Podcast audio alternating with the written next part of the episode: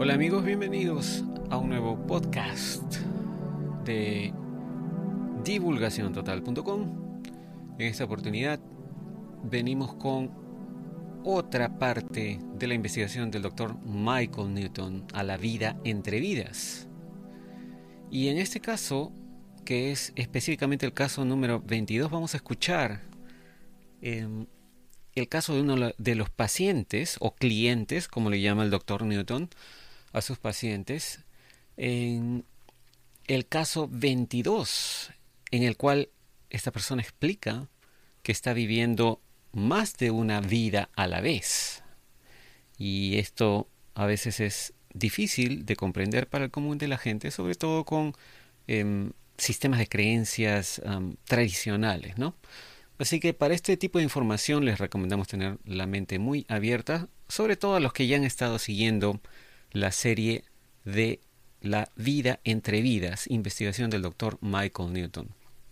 Ahora, eh, vamos con esta parte de la investigación del doctor ah, Michael Newton. Y se titula el, el, alma intermedia, se refiere a la, al tipo de evolución, al nivel de evolutivo de cada alma, ¿no? el alma intermedia en su evolución. Eh, antes de empezar, para que quede registro, estamos grabando este podcast el día 8 de octubre del 2021. Entonces, el alma intermedia. Dice el doctor Newton, una vez que nuestras almas avanzan, pasado el nivel 2 hacia los rangos intermedios de desarrollo, la actividad en grupos es reducida considerablemente. Esto no significa que retornamos al tipo de aislamiento que vimos con el alma novicia.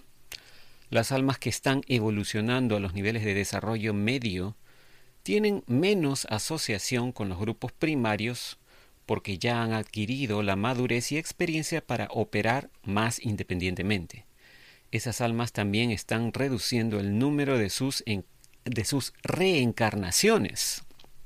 Dentro de los niveles 3 y 4, al fin estamos listos para responsabilidades más serias. La relación que tenemos con nuestros guías eh, desde ese momento cambia. Cambia de ser una relación de maestro a estudiante a ser más bien una relación de colegas trabajando juntos. Ya que nuestros guías han adquirido grupos de estudiantes nuevos, ahora es nuestro turno de desarrollar las habilidades de enseñanza las cuales eventualmente nos calificarán para las responsabilidades de ser un guía para alguien más. He dicho, dice el doctor Newton, que las etapas transicionales de niveles 2 y 4 son particularmente difíciles para mí de identificar eh, con respecto al desarrollo de un alma. Por ejemplo, algunas almas nivel 4 empiezan a prepararse a sí mismas hacia el entrenamiento para maestro de grupo primario mientras aún están en el nivel 3. Eh, mientras que otros sujetos, que son claramente nivel 4, descubren que no están verdaderamente preparados para ah, ser guías efectivos. A pesar de sus altos estándares de moralidad y conducta, las entidades que han alcanzado los niveles intermedios de madurez son modestas sobre sus logros. Naturalmente cada caso es diferente, pero noto mayor compostura con los pacientes en esa etapa y más arriba. Veo confianza en vez de sospecha hacia los motivos de otros, tanto en nivel consciente como subconsciente. Esas personas demuestran una actitud de visión al futuro, de fe y confianza por el futuro de la humanidad, lo cual alienta a aquellos a su alrededor. Mis preguntas al alma más madura son dirigidas a las ideas esotéricas de propósito y creación. Admito el tomar ventaja del alto conocimiento poseído por esas almas debido a algo así como la falta de información espiritual de otros. Hubo pacientes que me dijeron que sintieron que los presioné de manera muy dura para extraer sus memorias espirituales, y sé que están en lo correcto. Las almas más avanzadas en este mundo poseen una comprensión notable de un plan de vida universal, quiero aprender lo más posible de ellos. Mi próximo caso, dice el doctor Newton, cae en la porción superior del desarrollo del nivel 3, irradiando una energía amarilla sin ningún tono rojizo. Este paciente era un hombre pequeño, ordinario, cercano a los 50 años de edad. Su comportamiento era calladamente cortés hacia mí eh, cuando nos conocimos. Y pensé que era un poco solemne, pensé que, era, que su modesto comportamiento era algo estudiado casi como una cubierta para sus emociones más fuertes. Su característica más resaltante eran sus ojos oscuros y sombríos, los cuales crecían en intensidad a medida que empezaba a hablar sobre sí mismo de manera directa y persuasiva. Me dijo que trabajaba para una organización de caridad entregando alimentos a gente sin hogar y que alguna vez fue periodista. Este paciente o cliente había viajado una distancia larga para discutir conmigo su preocupación sobre una reducción en su entusiasmo por su trabajo. Dijo que estaba cansado y quería pasar el resto de su vida calmadamente solo. Su primera sesión incluyó una revisión de lo más saltante de muchas vidas pasadas para que podamos evaluar eh, mejor un curso apropiado para el resto de su vida actual. Empecé por regresar al sujeto rápidamente a través de una serie de vidas tempranas, empezando desde su primera vida como un hombre cromañón en una cultura de la era de piedra, hace unos 30.000 años. A medida que avanzamos en el tiempo, noté una consistencia de patrones de comportamiento de tipo lobo solitario, en oposición a una integración tribal normal. Desde alrededor del año 3000 a.C. hasta el 500 después de Cristo, mi paciente vivió varias vidas en el Medio Oriente durante el levantamiento de los estados-ciudades iniciales en las culturas de Sumeria, Babilonia y Egipto. Sin embargo, incluso en vidas como mujer, ah, este sujeto a menudo evitaba lazos familiares, incluyendo el no tener hijos. Como un hombre, mostró preferencia por el nomadismo. Cuando dice como un hombre se refiere a sus encarnaciones como hombre, ¿no? Eh, creo que eso queda claro. Continuamos. El doctor Newton continúa diciendo, para el momento en que alcanzamos una vida en Europa, durante la Edad Oscura o The Dark Ages, como le llaman en inglés, yo ya me estaba acostumbrando a un alma rebelde que se resiste a las sociedades tiranas. Durante sus vidas, mi paciente trabajó para levantar o sacar a la gente del miedo, mientras se mantenía no alineado a las facciones opuestas. Sufriendo dificultades y muchos problemas, continuó como un vagabundo con una obsesión por la libertad de movimiento. Algunas vidas no eran demasiado productivas, pero durante el siglo XII lo encontré en Centroamérica en el cuerpo de un azteca organizando una banda de indios contra las opresiones de un sumo sacerdote. Fue asesinado en este escenario como un marginado virtual, mientras promovía relaciones no violentas entre tribus que eran enemigos tradicionales. En el siglo XIV, esta alma era un cronista europeo, viajando por la ruta de la seda, camino a Catay, para comprender mejor a los pueblos de Asia siempre hábil con idiomas, como lo es hoy, mi paciente murió en esa vida, ¿no? en Asia, como un anciano que vivía muy feliz en un pueblo campesino. En Japón, a principios del siglo XVII, era un miembro, del clan de la grulla sangrante o la Bleeding Crane, como le llaman en inglés. Esos hombres eran respetados mercenarios, samuráis, independientes. Al final de esa vida, mi paciente vivía aislado del gobierno de los shogun Tokugawa, porque había aconsejado a sus oponentes más débiles eh, con respecto a estrategias de batalla. Con frecuencia, eh, este forastero, esta alma forastera, siempre un explorador que busca la verdad en muchas tierras, eh, esta alma continuó buscando un significado racional a la vida mientras brindaba ayuda a los que conocía en el camino. Me sorprendió cuando apareció como la esposa de un agricultor estadounidense en la frontera en el siglo XIX. El granjero murió poco después de su matrimonio y me enteré que mi paciente se había encarnado deliberadamente para ser una viuda con niños, atados todos ellos a una propiedad. Esto como un ejercicio de pérdida de movilidad. Cuando terminó esta parte de su sesión, se refiere a su sesión de eh, hipnoterapia, ¿no? Supe que estaba trabajando con un alma más avanzada, más vieja, incluso a pesar de que tenía muchas vidas que no llegamos a revisar.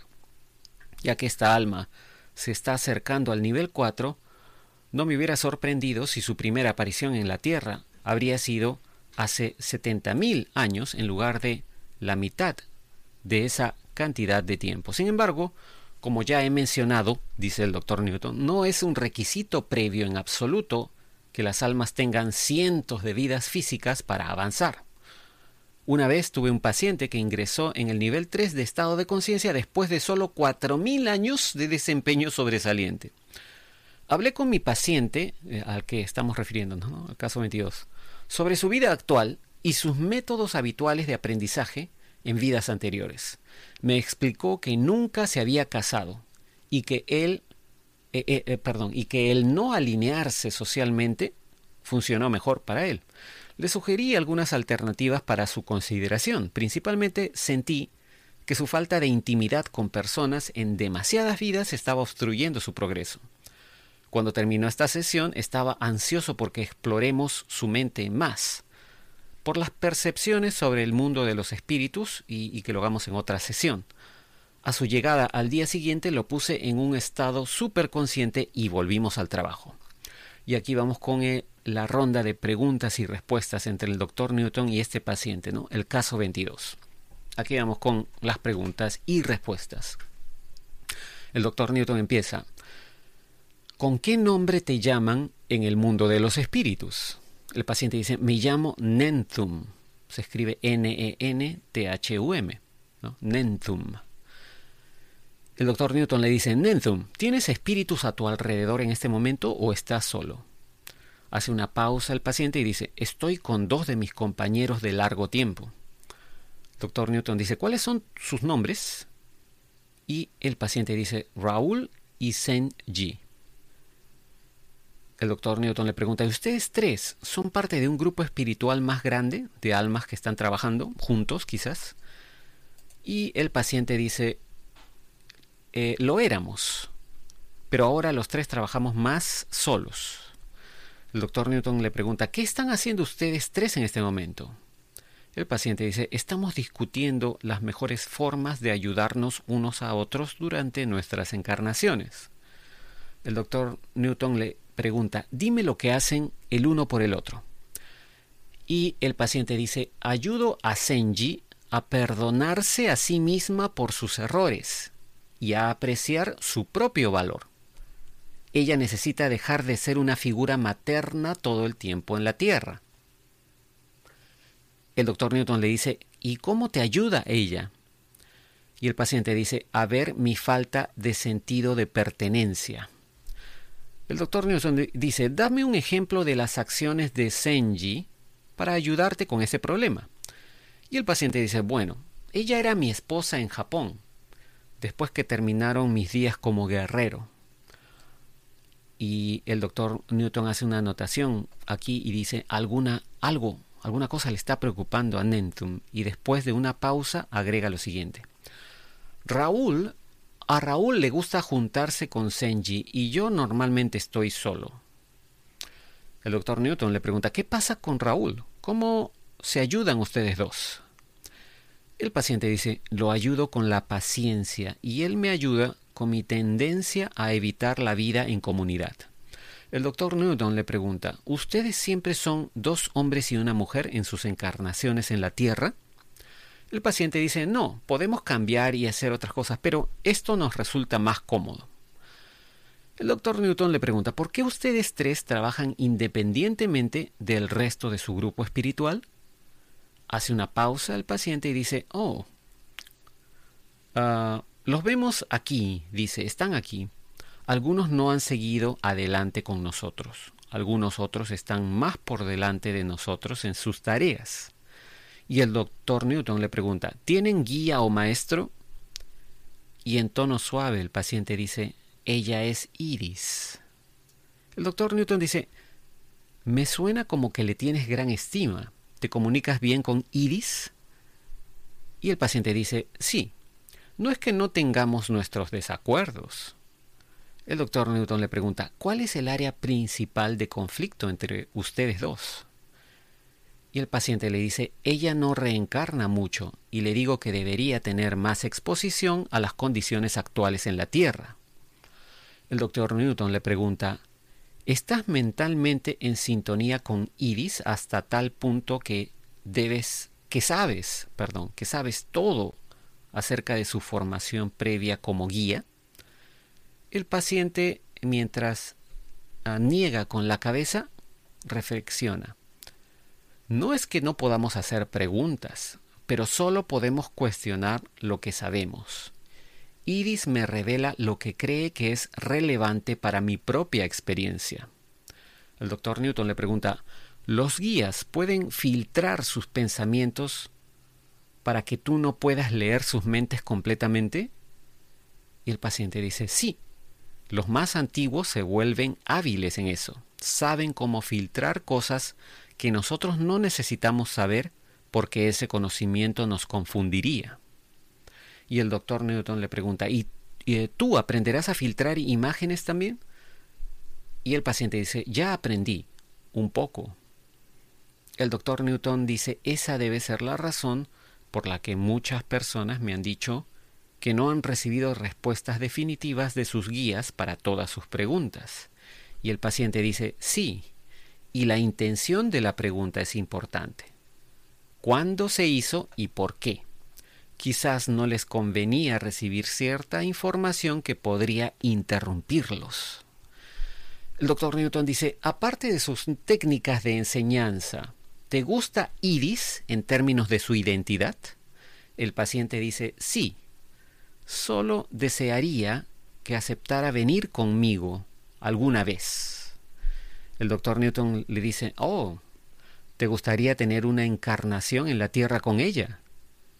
El paciente sonríe con picardía y le dice al doctor Newton, le he dicho que podríamos relacionarnos mejor aquí si ella consintiera el venir a la Tierra en algún momento y emparejarse conmigo. El doctor Newton dice, ¿y qué dice Iris a esa sugerencia? El paciente dice, se ríe y dice que lo pensará, si puedo demostrarle que sería productivo. En este punto, el doctor Newton dice, en este punto le pregunto a Nenthum cuánto tiempo lleva asociado a Iris, a Iris, perdón, con, eh, o cuánto tiempo lleva Iris asociada con él. Y me entero que le asignaron a Iris esas tres entidades cuando pasaron al nivel 3. Nenthum Raúl y Senji también están bajo la tutela de un amado antiguo maestro guía que ha estado con ellos desde el inicio de su existencia. Podría ser inexacto suponer que los espíritus más avanzados llevan vidas espirituales solitarias.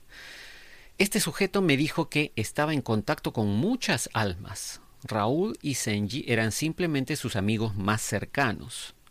Los niveles 3 y 4 son etapas importantes para las almas en su desarrollo porque entonces se les dan mayores responsabilidades a las almas más jóvenes. Sin embargo, el estatus de guía no se nos da a todos a la vez. Como ocurre con muchos otros aspectos de la vida del alma, nos prueban cuidadosamente. Los niveles intermedios son periodos de prueba para nuestros potenciales. Mientras nuestra aura todavía es amarilla, nuestros mentores nos asignan un alma para cuidar y luego evalúan nuestro desempeño de liderazgo tanto, tanto perdón, dentro como fuera de las encarnaciones físicas. Solo si ese entrenamiento preliminar tiene éxito, se nos permite funcionar incluso en el nivel de un, de un guía junior. No todo el mundo es apto para la enseñanza, por eso no nos, pero eso, perdón, no nos impide convertirnos en un alma avanzada en la sección azul. Los guías, como todos los demás, tienen diferentes habilidades y talentos, así como también deficiencias. Para cuando alcanzamos el nivel 5, las aptitudes de nuestra alma son bien conocidas en el mundo espiritual. Se nos dan deberes ocupacionales acordes con nuestras habilidades, lo cual abordaré más adelante en este capítulo, que si no me equivoco estamos en el capítulo 10. Esto tengo que todavía confirmarlo. ¿no? A ver, continuamos. El doctor Newton sigue diciendo acá, diferentes vías de enfoque para el aprendizaje nos llevan eventualmente a todos al mismo fin en la adquisición de la integridad espiritual. La riqueza de la diversidad es parte de un plan maestro para el avance de cada alma, y estoy interesado en cómo el caso 22 está progresando en el nivel 3.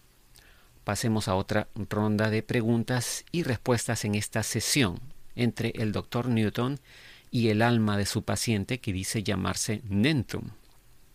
El doctor Newton dice, Nentum, ¿puedes decirme si Iris te está preparando para ser un guía asumiendo que tienes interés en esa actividad?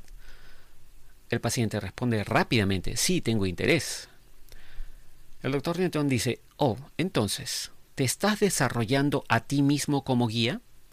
Y el paciente modestamente responde, no le des demasiada importancia.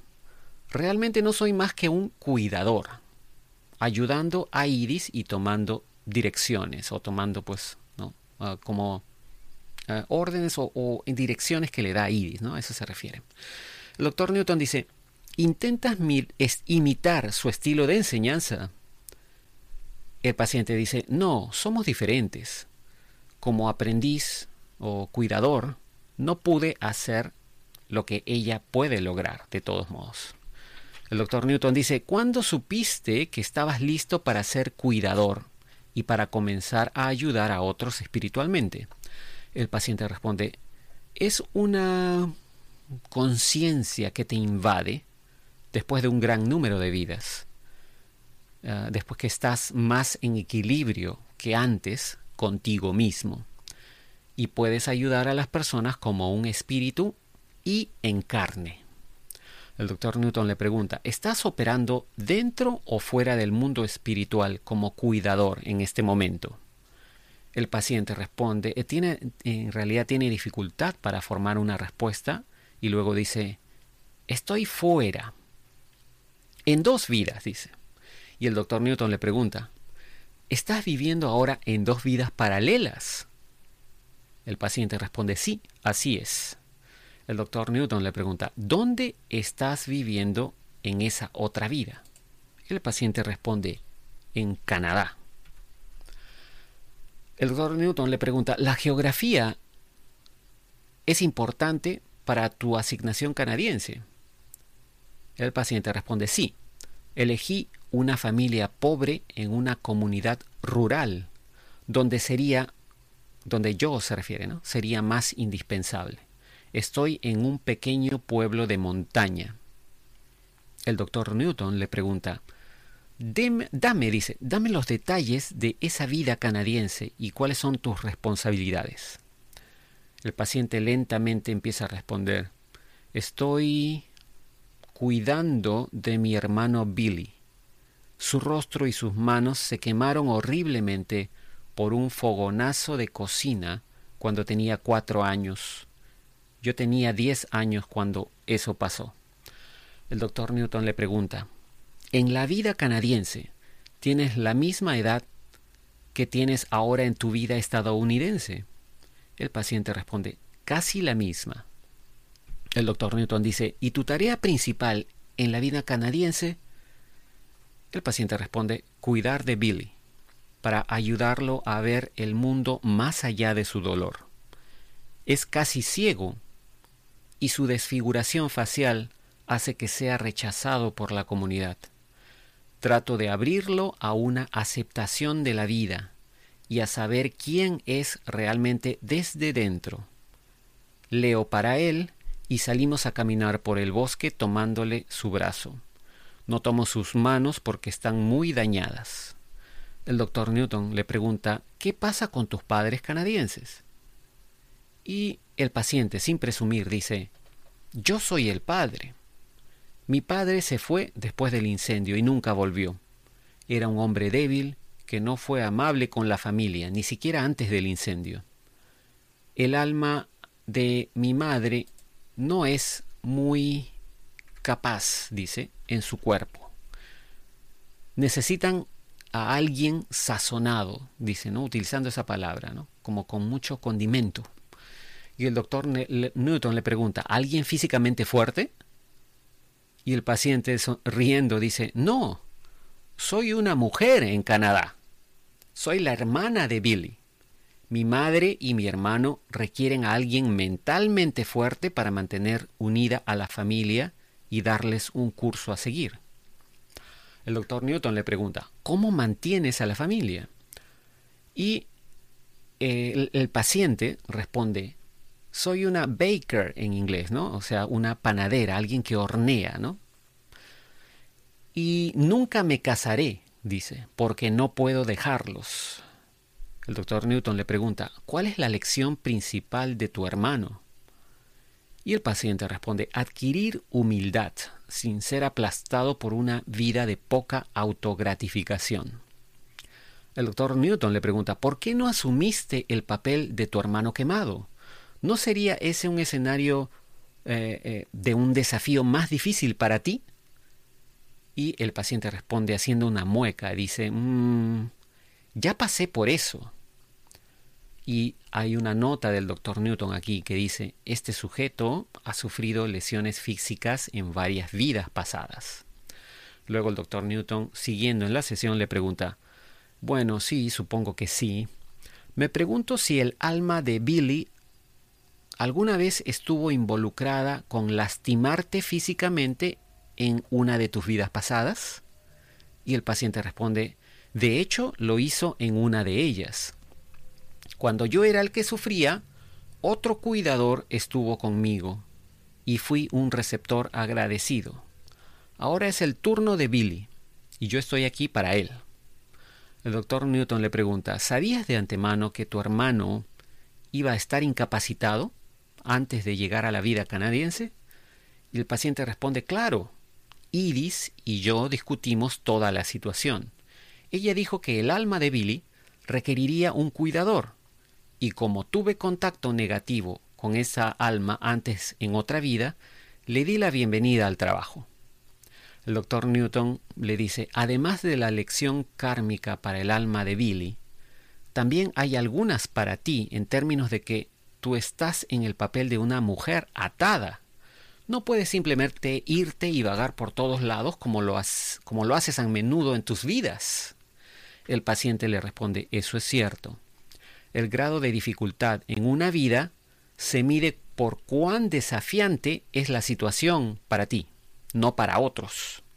Para mí, ser la cuidadora de Billy es más difícil que cuando estaba en el lado receptor de esa asignación, para mí, ah, de esa asignación, ¿no?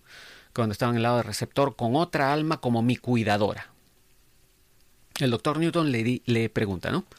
Dame el factor más difícil de esta asignación para ti como cuidadora. El paciente responde, el sostener a un niño a través de su impotencia hasta la edad adulta, el enseñar a un niño cómo afrontar el tormento con valentía, el doctor Newton le dice, la vida de Billy es un ejemplo extremo, pero parece que los niños de la Tierra tienen mucho dolor físico y emocional que atravesar. El paciente dice, sin abordar y superar el dolor nunca podrás conectarte realmente con quién eres y construir sobre eso. Debo decirte, cuanto más dolor y adversidad vengan para ti cuando eres niño, más oportunidades de expandir tu potencial. El doctor Newton le pregunta, ¿y cómo te están yendo las cosas como cuidadora en Canadá?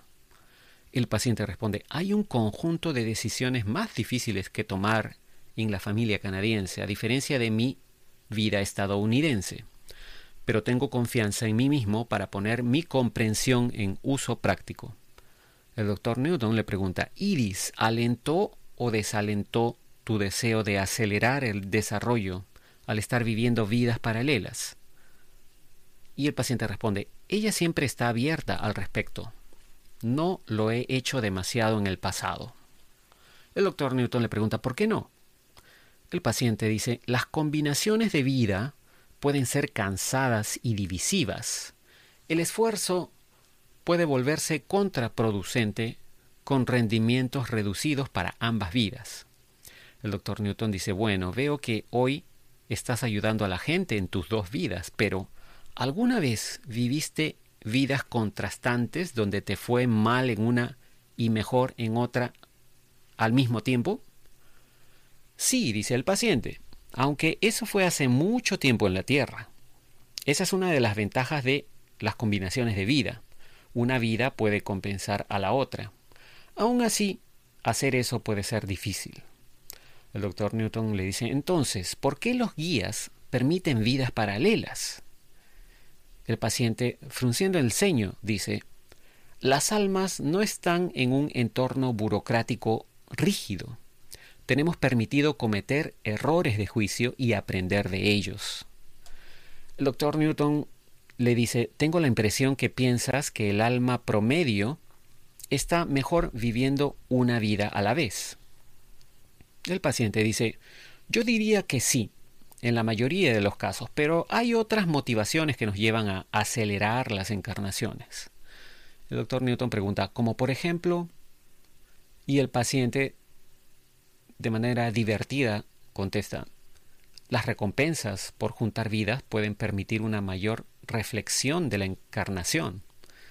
El doctor Newton le pregunta, ¿quieres decir que los, los, periodos de descanso entre vidas podrían durar más para nosotros después de vidas concurrentes? El paciente sonríe y dice, claro, se necesita más tiempo para reflexionar sobre dos vidas, ¿no? Más tiempo que sobre una. El doctor Newton le dice, Nentum, Solo tengo un par de preguntas más sobre la mecánica de la división de almas. ¿Cómo ves la manera en la cual divides la energía de tu alma en varias partes? El paciente dice, somos como partículas de unidades energizadas. Nacimos de una sola unidad. El, doctor Newton dice, ¿Cuál fue la unidad original? El paciente responde el creador, ¿no? En inglés dice the maker. El doctor Newton le pregunta, ¿cada parte de tu alma permanece intacta, completa dentro de sí misma? El paciente responde, sí, así es. Y el doctor Newton pregunta, ¿todas las partes de la energía de nuestra alma salen del mundo espiritual cuando encarnamos? El paciente responde, una parte de nosotros nunca se va, ya que no nos separamos totalmente del Creador. El doctor Newton le pregunta, ¿qué hace la parte que permanece en el mundo espiritual mientras estamos en la Tierra en uno o más cuerpos? El paciente responde, está más inactiva, esperando ser reunida al resto de nuestra energía. Y bueno, como una nota aparte ya, fuera de la sesión, el doctor Newton dice, la mayoría de mis colegas que trabajan con pacientes de vidas pasadas han escuchado superposiciones cronológicas de tiempo de personas que viven en la Tierra en dos lugares a la vez. De vez en cuando hay tres o más vidas paralelas.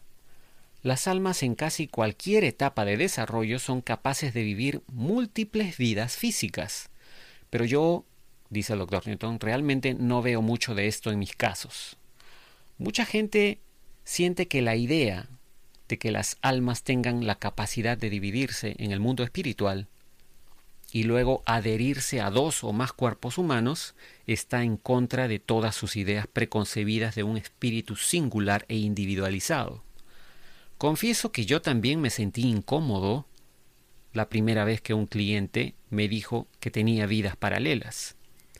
Puedo comprender, dice el doctor Newton, por qué algunas personas encuentran el concepto de dualidad del alma desconcertante, especialmente cuando se enfrentan con la proposición de que un alma puede incluso ser capaz de vivir en diferentes dimensiones durante el mismo tiempo relativo. Lo que debemos apreciar es si nuestras almas son todas parte de una gran fuerza de energía superior e incluso superior al alma que se divide o se extiende a sí misma para crear nuestras almas, entonces, ¿por qué la descendencia de esa energía, de esa alma inteligente, no debería tener la misma capacidad para desprenderse y luego recombinarse? Y sí, bueno, esta proposición pues tiene mucha lógica, ¿no? Si se puede desprender, luego se puede, en, en varias partes luego se puede reunir, ¿no? Y bueno, vamos a dejar este caso 22 allí. Eh, en un próximo video vamos a continuar con este mismo caso, el caso 22, y con otra parte de la sesión del doctor Newton con este paciente que está muy, muy interesante y que aparentemente es un alma mucho más antigua que el común de las almas que entrevistó el, el doctor Newton. Muchas gracias por su atención. Nos comunicaremos en el próximo podcast. Y solo queda decir, será hasta entonces. Y cambio y fuera.